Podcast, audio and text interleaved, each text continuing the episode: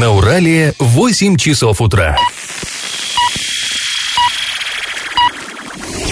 В эфире немного аналитическая, немного юмористическая и слегка музыкальная передача «Заварники» на радио «Шансон Орск». Для лиц старше 12 лет. Доброе утро, друзья. Вы слушаете радио «Шансон Орск». В эфире программа «Заварники». И ближайший час вы проведете с нами Олесей Колпаковой и Павлом Лещенко. Сегодня мы с вами поговорим о том, как орский депутат раскритиковал местные власти за то, что они направляют наверх красивые отчеты, ну, слабо связанные с реальностью. Это касается, прежде всего, зарплат бюджетников, которые ну, в, в действительности живут далеко не так хорошо, как это выглядит по официальным бумагам. Еще мы расскажем вам о том, какой объект вскоре может появиться неподалеку от Орского автовокзала. Там планируют построить ярмарочный город в древнерусском стиле. Помимо этого мы затронем много разных интересных новостей, но все новости будут чуть позже, сейчас по традиции старости. Пашины старости. И мы продолжаем рассказ о том, как в Орске в 30-х годах прошлого века строили первый аэродром. Ну, аэродром э, по нынешним временам это громко сказано, там была грунтовка, грунтовая полоса, да и самолетики-то были типа У-2, вот эти э, кукурузники легендарные, это им не надо было, не нужна была бетонная полоса, там сильно большая, э, понятно, но тем не менее, тем не менее для Орска это был такой совершенно э, революционный шаг в будущее, авиация, все-таки это же, ну, что-то невероятное. В 1931 году, 1931, 90 лет назад, к нам сюда приехал официальный представитель Всесоюзного объединения гражданского воздушного флота, сложная аббревиатура, товарищ Соколов. И он при присмотрел землю для аэродрома для этого. Землю он нашел возле поселка Новоказачий. Ну, я думаю, все прекрасно знаете, где этот поселок находится, да, вот мы выезжаем за Майку, едем в сторону там Банного Колпака, и вот он, пожалуйста, Чапаевка, Новоказачий, все это одно. А, так вот, там он нашел а, землю вдоль реки Урал, а, хороший большой участок, 225 гектаров очень даже большой э, участок, и э, предложил, давайте там сделаем аэродром. Но местные чиновники с товарищем Соколовым соглашаться не желали. Мотивировали они свое решение так, я цитирую. Объяснительная записка дана настоящим Орским, рай, э, Орским райкомом э, представителю МУВЛ, но это вот эта вот самая а, организация, Московский, Московское управление воздушных линий, товарищу Соколову в том, что земельный участок под, под аэродром, выбранный за Уралом на расстоянии 8-9 километров от города, не можем закрепить, потому что далеко. Интересная сама формулировка. Не можем, потому что далеко. И через реку Урал весной плохое сообщение. Конец цитаты. Ну, так, немножко интересные, конечно, формулировки, как бы такой малограмотный человек или ребенок писал. Ну, 31 год, естественно, э, секретарь грамотных, где было особо взять, а, это логично, но суть понятна, да, от города далековато, потому что, тем более, что не было действительно ни моста через Урал нормального, его каждую весну сносило э, половодьем, не было ни дорог нормальных, да, транспорта-то не было толком, ездили в основном на лошадках, и вот, эти, вот это расстояние преодолеть э, на гужевой повозке, то бишь на телеге, конечно, это проблемно. Можно было на самолет опоздать, это вечный кошмар любого путешественника, да, а, ну, в общем, они а, отказа, пытались отказаться, что нет, не дадим там участок. Хотя, честно говоря, я подозреваю, что там другая была на самом деле а, причина. Ну, просто это хорошие сельхозземли. Вот этот колхоз имени Чапаева должен был взять и просто так отдать какой-то московской организации. 225 лучше, гектар, да. Да, в, э, в пойме Урала, да, самые лучшие земли. Ну, в общем, а, депутаты Орские попытались отказать, но московское начальство на своем настояло. Оно умело всегда настаивать на своем. И прислали и умеет. И умеет до сих пор, да. Прислали из столицы в Орск какого-то товарища Тимашева. Не совсем понятно, кто это такой, но, очевидно, это как бы вот тот же самый Соколов, но рангом повыше, да, с которым уже вынуждены были считаться местные чиновники. Он лично проехался по всем Орским окраинам, посмотрел и пришел к выводу, не-не-не, Соколов был прав. Только-то, только в Новоказачьем. Ну, нету другого варианта. И, э, судя по всему, он просто-напросто орским чиновникам поставил такой ультиматум, сделал предложение, от которого они не смогли отказаться.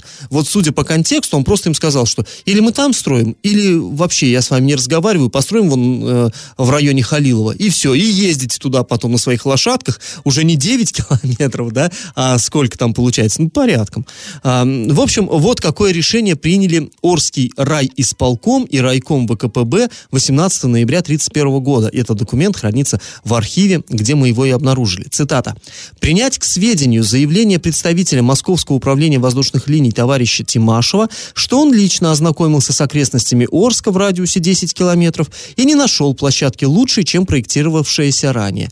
Предложить Банинскому сельсовету, ну тогда вот Чапаевка к, ба- к банному относилась, отвести под постоянный аэродром участок на землях поселка Новоказачево, согласно прилагаемому плану, размером 100 гектаров и полосой подходов вокруг площадки в 125 гектаров. Ну, в общем, все-таки э, переломили московские чиновники волю Орских и все-таки построили там аэродром. Ну, сейчас от него, конечно, уже ничего не осталось, ну и там неудивительно, капитальных сооружений никаких не было.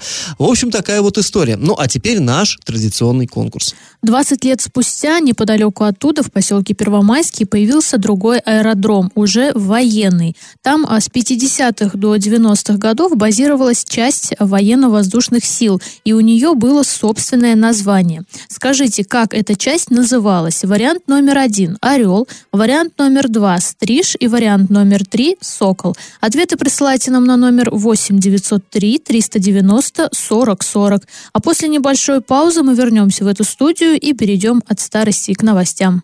Галопом по Азиям Европам! Вчера состоялся первый рейс электропоезда «Ласточка». Новая электричка выехала из Оренбурга в Орск. Время в пути заняло чуть больше 4 часов. Максимальная скорость «Ласточки» 160 километров в час. Но между Оренбургом и Орском разгоняться можно до 140 а, километров в час. Что касается цен на билеты, они пока не называются, как и расписание. И также неизвестно, когда электропоезд начнет регулярно ходить по маршруту Оренбург-Орск и Орск-Оренбург. Но уже есть информация, что в поезде будут несколько классов обслуживания – базовый, эконом и бизнес-класс. Проектно-сметную документацию по стадиону «Локомотив», точнее, спорткомплексу «Локомотив», там и стадион, там и, э, ну, крытый спорткомплекс э, двухэтажный, э, должны закончить в ближайшие дни. Большая часть ее уже подготовлена. К 18 февраля, по данным пресс-службы э, регионального правительства, полный проект должен поступить уже на госэкспертизу. Впрочем, как уже спорткомплекс «Локомотив» закрыли из-за плохого состояния в 2018 еще году, и вот до конца 2019 года муниципалитет муниципалитет должен был подготовить и сдать проектную документацию. Но срок не уложился, и вот только сейчас эти работы заканчиваются. В Оренбургскую область в ближайшие месяцы поступят новые мусоровозы, предназначенные для механизированной загрузки, уплотнения, а, транспортировки и выгрузки твердых бытовых отходов. На пять новых машин у областного оператора, напомним, это природа, может уйти более 55 миллионов рублей. В техническом задании указано, что автомобили должны быть новые, а 20 или 21 года выпуска с новыми шинами, кондиционером, обогревом а, задних зеркал, стеклоподъемниками и так далее. Кстати, шикарные, да, машины? Ну, не, не у всех легковых такие есть преимущества. А в какие именно муниципальные образования будут направлены новые автомобили, пока не указывается. После небольшой паузы, друзья, мы с вами вернемся в эту студию и расскажем, как Орский депутат воспринял слова Путина о том, что чиновники предоставляют ему, то есть, ну, не депутату, а Путину, некорректную информацию о зарплатах бюджетников и занимаются крючкотворством. Я в теме. А, ну, интересная такая история у нас произошла. Интересное интервью нам вчера дал депутат городского совета Вячеслав Рощупкин. Предыстория. 10 а, февраля Владимир Путин, это если кто забыл, президент России, а, так вот, Путин провел совещание с кабинетом министров, и там довольно жестко он напал на своих подчиненных за то, что... За потемкинские деревни, проще говоря за то, что они а, занимаются, как он выразился, крючкотворством. Там ситуация какая? А, обратилась ученая к президенту, ну, женщина, ученый, я имею в виду, а, и, и сообщила президенту, что вот он-то майские указы издавал, что зарплата бюджетников не должна быть ниже, чем в среднем там по региону, то есть, ну, вы помните, наверное, да, всю эту историю. А, так вот, она, она сказала Путину, сообщила, что да, вроде бы как местные власти пытаются, я не помню, из какого она региона, не наша, не Оренбургская, а, они пытаются вроде как по отчетам привести, чтобы, что и ученые, и врачи, и учителя получают не ниже среднего, но на самом деле как делаются эти цифры? Фактически это просто из людей все соки выжимаются, и заработать вот эту среднюю настолько сложно, и вот это все, и Путин как-то проникся, и, в общем, э, оттоптался на своих подчиненных, сказал, что сколько можно, зачем вы жонглируете цифрами, надо заниматься там повышением э, реального к- качества жизни людей, а не вот этим вот крючкотворством, бю- бюрократические там вот эти вот э, операции с цифрами, это недопустимо. Ну, в общем, очень жесткая отповедь была, ну и здесь и возразить-то особо нечего, ну и, в общем, это понятно, что действительно... А, кстати, знаете, да, Потемкинские деревни, откуда это? Это в свое время, да, э, Потемкин строил, чтобы не поймали его на э, коррупции, на растратах, он строил вдоль, как, как сейчас принято говорить, гостевого маршрута, деревни шикарные, красивые, там, где очень сытые крестьяне, там, и так далее. То есть декорации, чтобы, проезжая, э, государыня видела, как хорошо живут подданные. Ну, То есть, как у нас сейчас, когда едут э, какие-то э, такие Да-да, гостевой большие, маршрут. большие да, чиновники, и, И там дороги начинают, расчищены. Да, дороги, траву красить, дома баннерами завешивать, что они не такие страшные. Да, ну так вот, э, в общем, Путина вот эти потемкинские деревни как бы вроде не устраивают. И вот, э, вот эта речь, она, э, э, Путина, я имею в виду, она произвела определенный резонанс, она широко обсуждалась в СМИ везде.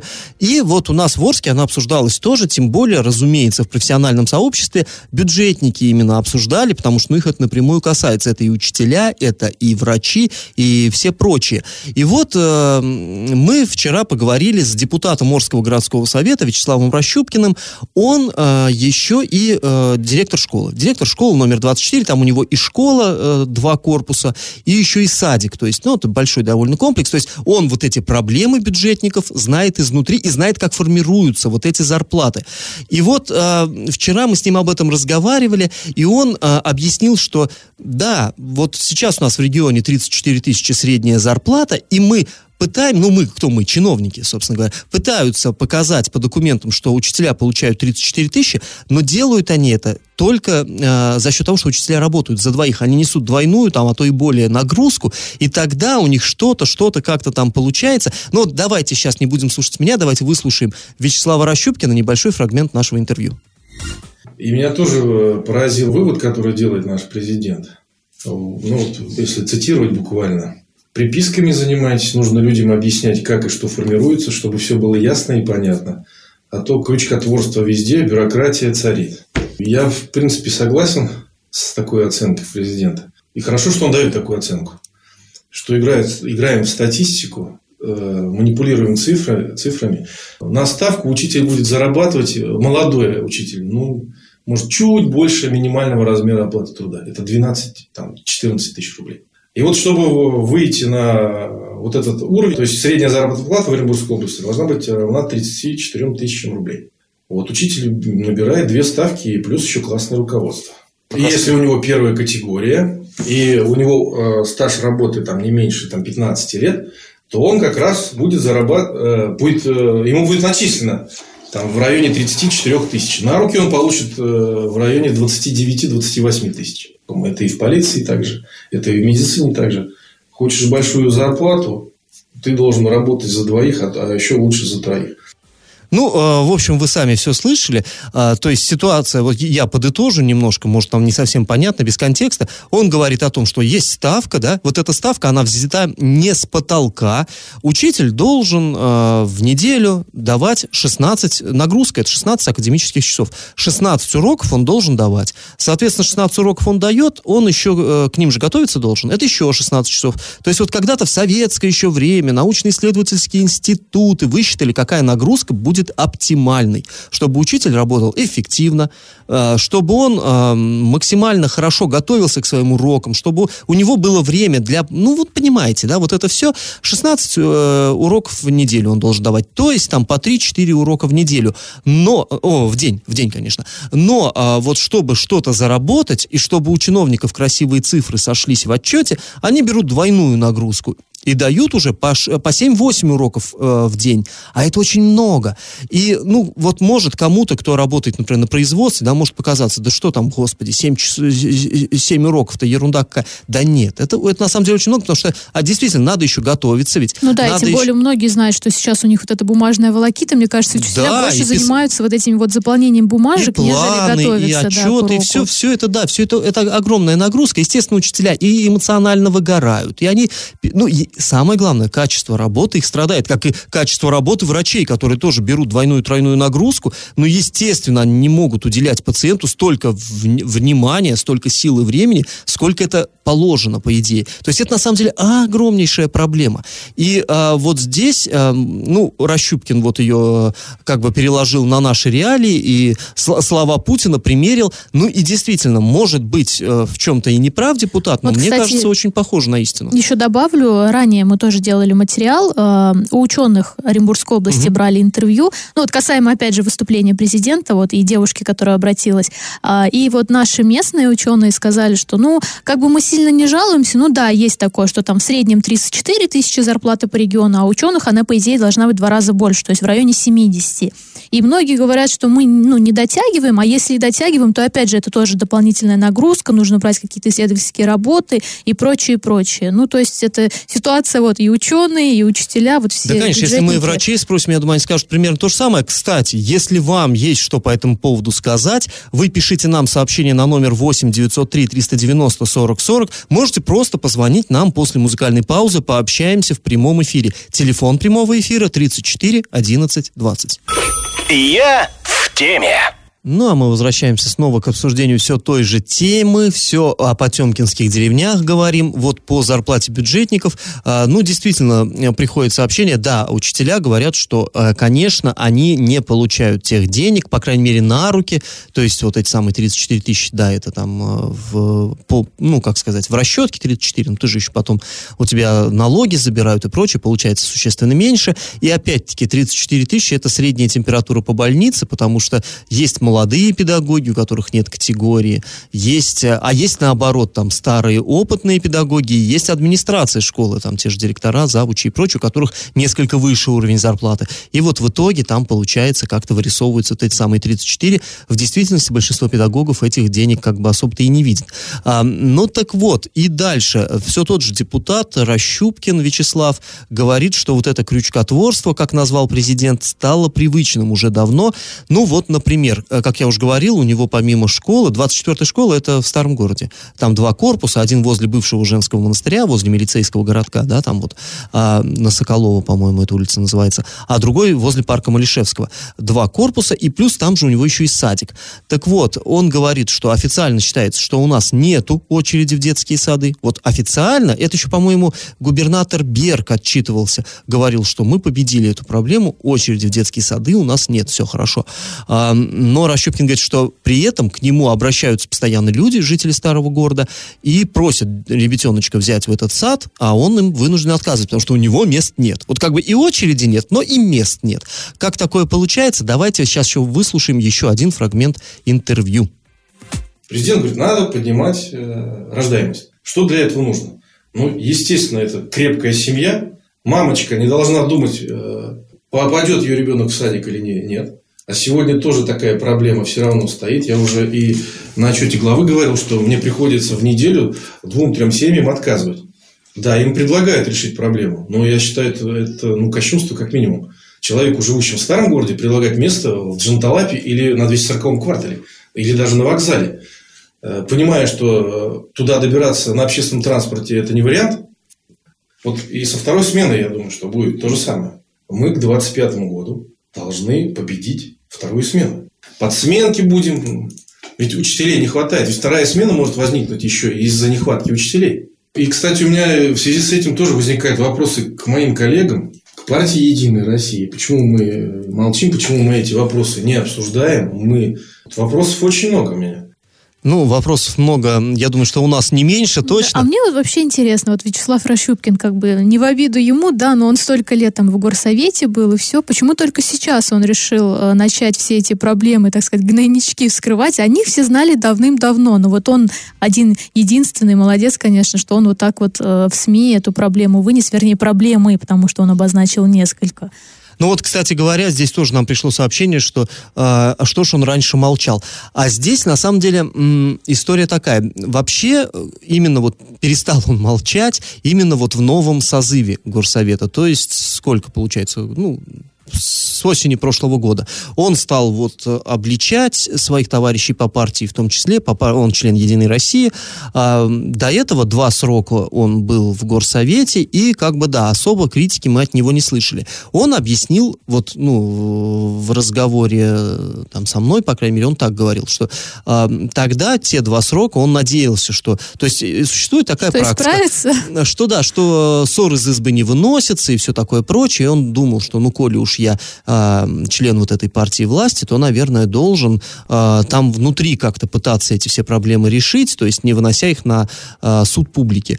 Но потом он понял, что это невозможно, и поэтому он вот в нынешнем составе горсовета он пытался стать председателем и говорил, что если я стану председателем, мы в корне пересмотрим э, вот эту всю концепцию, то есть у нас уже горсовет не будет там э, каким-то придатком к администрации городской, это будет самостоятельный орган, это будет вот принцип разделения ветвей власти и все такое прочее, но его порывы не приняли однопартийцы, и его не избрали председателем, и вот он, э, да, ну вот э, тоже сказать, что он совсем молчал, вот, э, по крайней мере, вот эти же слова про этот же детский сад, он говорил не только там мне, да, в интервью, он еще ранее говорил, когда был отчет главы города, Василий Казупец отчитывался за год, как он там, как администрация с какими успехами год закончила, и тогда Рощупкин, да, он встал и, э, в общем-то, при вот всех депутатах, при главе, при чиновниках, он про этот же детский сад и говорил, что у нас, да, действительно очковтирательство, то есть, ну, это еще до того, как это стало мейнстримом, и когда Путин озвучил эту проблему. Ну, Поэтому... вот возвращаясь, да, к проблеме, mm-hmm. вот учителя и прочее, там, у меня ребенок, да, тоже учится в школе, второй класс, и э, у нас вроде как укомплектованность нормальная в школе, но я очень часто слышу там от коллег, да, знакомых, что действительно не хватает учителей. Э, молодые, я сама закончила ОГТИ, Э, по профессии учитель, но я не пошла работать. Э, и многие так не идут, потому что вот когда спрашиваешь, да, почему не пошел в школу работать, ну, кто-то говорит, там, я ну, не готов психологически, все-таки это дети. Э, но главная проблема – это зарплата, потому что я не хочу работать за эти копейки, это колоссальный труд, это ответственность, я пойду куда-нибудь вон лучше в магазин продавцом, отработаю свою смену и уйду. И это действительно грустно, потому что, ну, это наши дети, это образование, и как мы будем дальше жить, я не знаю, потому Потому что те учителя, которые, конечно, уже там а, старички, они работают, но они когда-то ведь уйдут на пенсию. И опять вот это начнется, что детей мы начнем водить. Не начнется, вернее, а уже сейчас, что детей водят к репетиторам, потому что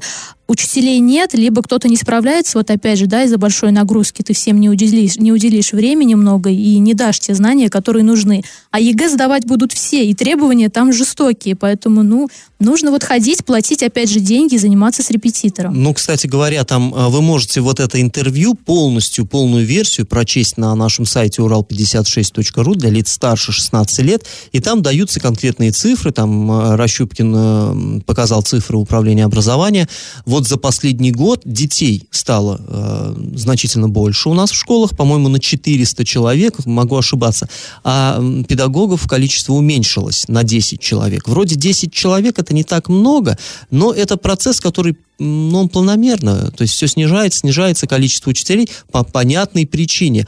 А, люди уходят на пенсию, Э, старые педагоги, да, опытные педагоги, а на смену им никто не торопится. Вот то, то что ты сейчас сказала, да, вот ты бы могла вести, что там у тебя, русский язык, литературу, да, да? а вот ты сидишь Но со мной в студии да. радио Шансон Орск. И так очень многие, а многие сидят, да, действительно за кассой, там, в супермаркете и прочее, а, дипломированные педагоги. То есть это действительно проблема. И это, кстати говоря, касается-то не только и образования. Вот я помню лет пять, наверное, назад. Помнишь, Олесь, был бунт э, врачей. Это были анестезиологи детской больницы. Да, они писали да, письмо, по-моему, как раз-таки и Путину они писали письмо. Да, они везде писали. И тогда приезжал и губернатор, и все приезжали тушить этот пожар. Врачи сказали, что... Им и тогда, да, говорили. То есть врачи сначала сказали, что у них очень маленькие зарплаты. Потом нам из Минздрава э, дали, ну, расчетки их, что оказалось, что у них зарплаты, ну, не баснословные, далеко. Не не сильно большие, но как бы, в общем, достойные. И говорили, да что они вам рассказывают, вам, журналистам? Нормальные у них зарплаты, вот все, вот цифры, пожалуйста, мы можем подписи показать, где они за деньги за эти расписываются. А потом эти же врачи говорили, ну, здравствуйте. Ну, чтобы нам эти деньги получить, мы, э, во-первых, там берем, они берут нагрузку там и прием в поликлинике, и стационаре, дежурство, и все-все-все прочее. То есть у них получается, они там чуть ли не 20 часов в сутки работают, чтобы вот эти деньги получить. И тогда врачи тоже говорили, что, ну, мы-то работаем, да, мы-то как бы вот почти железные, но понятно, что мы не можем полноценно лечить людей, и тогда вот я помню, э, анестезиолог детской больницы говорил, вы понимаете, какая на мне ответственность? А, я э, обеспечиваю, да, вот эти операции там э, детям. И если просто у меня вот от усталости что-то в голове там перемкнет, это будет трагедия. И это действительно так. И тогда вот эта ситуация, как-то ее нет да нет, вот на тормозах спустили, и вот мы видим уже на высшем уровне, уже президент поднимает эту тему. Ну, как по мне, конечно, хорошо, что она снова эта тема прозвучала, и уже не, не смогут э, чиновники, там, ни городские, ни областные сказать, ой, да это все выдумки, это все э, там паникеры, это журналист, там, Лещенко, журналист Колпакова, да, и там Рощупкин этот, да, вот он, он, он все время что-то воду мутит. Наводит. Ага. Нет, друзья, это Путин, все, теперь и живите с этим как-нибудь, и разбирайтесь как-нибудь с этим. Ну, разбираться мы, в свою очередь, конечно, обязательно будем, и я думаю, что в ближайших выпусках «Заварников» мы к этой теме еще вернемся. А сейчас мы уйдем на небольшую паузу, а после расскажем вам о том, какой объект может вскоре появиться неподалеку от Орского автовокзала. Там планируют построить ярмарочный город в древнерусском стиле. И как это понимать? Глава Орска подписал постановление, которым разрешает обществу с ограниченной ответственностью «Русские ярмарки» подготовить проект планировки территории в районе автовокзала. А, участок этот расположен сразу за площадью Гагарина, и если ехать э, из нового города в старый, мимо автовокзала, пустырь окажется по правую сторону, а по правую руку. Может быть, и помните даже, это было, наверное, лет 13-15 назад, помните, там хотели строить какой-то торговый центр, и там э, были клены, их вырубили, там такую довольно большую площадку расчистили, а потом так строить ничего и не начали, и там сейчас все заросло, но вот, вот теперь, видимо, руки дойдут. Да, и теперь вот в этом районе появится то, что принято называть модным э, термином культурно-развлекательный кластер. И, собственно, вот эта вот организация «Русские ярмарки», а, которая фигурирует в постановлении, была создана в 2016 году. А, организация относится к группе ЗАР. Эта компания активно занимается бизнесом в самых разных сферах. А основал ее Акиф Гилалов. Это известный бизнесмен, который является, к тому же, главой Всемирного э, конгресса горских евреев. Ну, такой такой очень своеобразный персонаж именно вот на вот этой российской бизнес-тусовке, очень э, харизматичный. Ну, так вот, а, эта компания «Русские ярмарки», которая обратилась в администрацию Орска, планирует, но ну, опять же, судя по информации на официальном сайте компании, создать по всей России, России более 170 объектов, и Орск вот а, в том числе. Вот что конкретно сообщается о целях проекта. Цитируем. Основная цель проекта – возрождение и развитие ярмарочной торговли с учетом национального и конфессионального разнообразия населения, культурной самобытности народов России, традиций народных промыслов в формате, сочетающем торговлю, просвещение и развлечение. Ну и вот, собственно, говорят, что там будет представлены не только продукты питания, но и одежда, обувь, промышленные товары. И внешнее оформление вот ярмарочного комплекса будет стилизовано под древнерусскую крепость. Ну, по мне, эта идея супер, конечно, красиво да, все ну, будет. прикольно, конечно. Но вот я не понимаю, у нас ежегодно проходят ярмарки, да, на Комсомольской площади, где вот продукты питания выставляют. Одежда, обувь тоже всякие приезжают к нам, белорусы русские и прочие-прочие ярмарки. И для меня не совсем понятно, как бы, ну, что это просто будет одно место, куда будут все съезжаться? Ну, или вот нет, чего ты, ты видишь, будет? в чем тут дело? Здесь, э, я так понимаю, этот проект, он реализуется еще и при поддержке э, правительства. То есть э, ситуация... Помнишь, в Оренбурге была вот эта, ну, она и есть, собственно, национальная деревня как бы, вот, то есть прикол в том, что там... Которую сейчас на торги без конца выставляют и не могут продать никак. Да, то есть там подворье, там русская изба, и вот ты заходишь, ты там можешь, как типа ВДНХ, в конце концов, ты заходишь, ты можешь там, а, грубо говоря, купить лапти сувенирные, можешь там поесть какого-нибудь борща, там, я не знаю чего, репы пареной, в конце концов. Дальше там грузинское подворье, где шашлык из баранины, и что там у них, газыри вот эти там серебряные и прочее. То есть вот э, как, как бы так такая история. Здесь тоже говорят, что с учетом национальных, конфессиональных там особенностей народа, ну, что у нас, наш регион, какие народы населяют. Ну, понятно, э, русские, казахи, там, башкиры, татары, да, и вот будут, вот это будет древнерусская крепость, и там, очевидно, будут какие-то павильоны. То есть э, пришли туда, та, там, кстати, будут аттракционы, ну, вот должны быть, по крайней мере, качели, карусели, вот это все. И, кстати говоря, интересно, что там же э, буквально через дорогу оттуда, через две, точнее, дороги, э, парк строителей. То есть, на самом деле, это довольно удобно, я так прикидываю. Приехал с детьми там по парку строителей погулял, на озере песчаном, там, на пляже искупался, да, и пошел э, покупать вот те самые лапти и кататься на качелях-каруселях. Ну, интересно, почему ну, нет? Идея, да. Ну, и плюс ко всему, да, там торговля, предполагается, что будет, вот там уже сказали, там и одежда, и продукты. То есть, ну, тоже неплохо, если, условно говоря, там из, из Башкирии привезут мед, да, и у них там будет какой-то павильончик, где они постоянно будут по относительно щадящим ценам продавать. Ну вот тоже, Почему постоянно нет? или не постоянно вопрос. Ну, кстати, э, вот именно о дате, там, приблизительно, когда построят, пока еще тоже не называются, поэтому это пока все только так. Да это вообще близко не называется, там э, ничего не понятно, просто глава подписал, что он разрешает им только пока присмотреться разрешает к этому вопросу. построить крепость. Нет, да, еще нету разрешения на строительство, только начать, он разрешил им начать проектирование.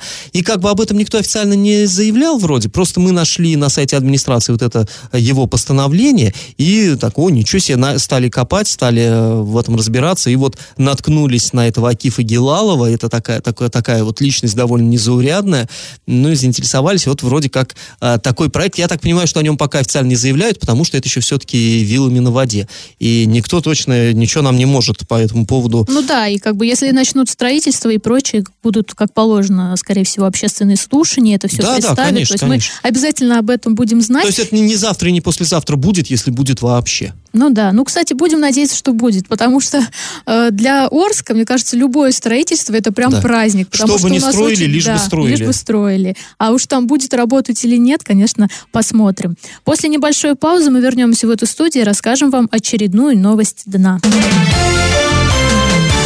Новость дна. Интересное такое преступление рассматривал Октябрьский районный суд Орска. А, значит, звучит так. По факту тайного хищения металлического гаража.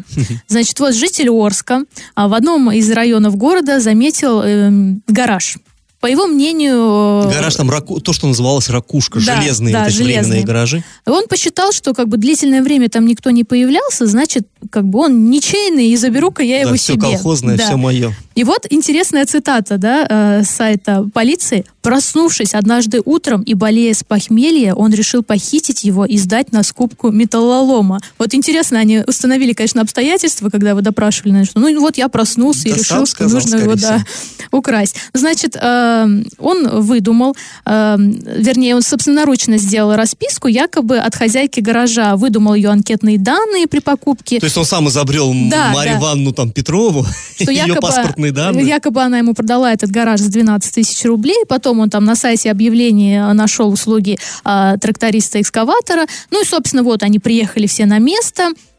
трактором этот экскаватор, ой, господи, э, гараж они все там, значит, собрали с земли, вызвали КАМАЗ, погрузили его, ну и, как положено, он его отвез на металлолом, сдал за 10 тысяч рублей, и вот из которых 5,5 он а, оплатил услуги трактористу и водителю КАМАЗа. То есть на поправку здоровья 4 500 у него осталось. Да, вот как-то так. Ну, собственно, возбудили уголовное дело, а, и теперь подсудимый признал свою вину, ему назначили наказание в виде принудительных работ с отбыванием их в исправительном центре. Вот так вот. Посчитал, что гараж ничейный, решил его а продать. там еще интересная такая деталь. Они говорят, что дна у гаража не было, но таких у них и нету. Они же без фундамента, они просто сверху ставятся. И когда они подняли, а вот это все брахлишко, которое там хранилось, оно на земле осталось лежать, и хозяин вышел, то есть всю дорогу там был этот гараж, ракушка, да, а он выходит, бах, железа нету, да, а вот это все, ну, я не знаю, что там в гараже, вот у меня что валяется, старая резина, там, досанки какие-то древние и прочее, вот все это съесть есть, а гаража нет. Ну, забавно. Забавно, да, Ну история. как, и, наверное, хозяину не очень смешно было, на самом деле. Ну, действительно.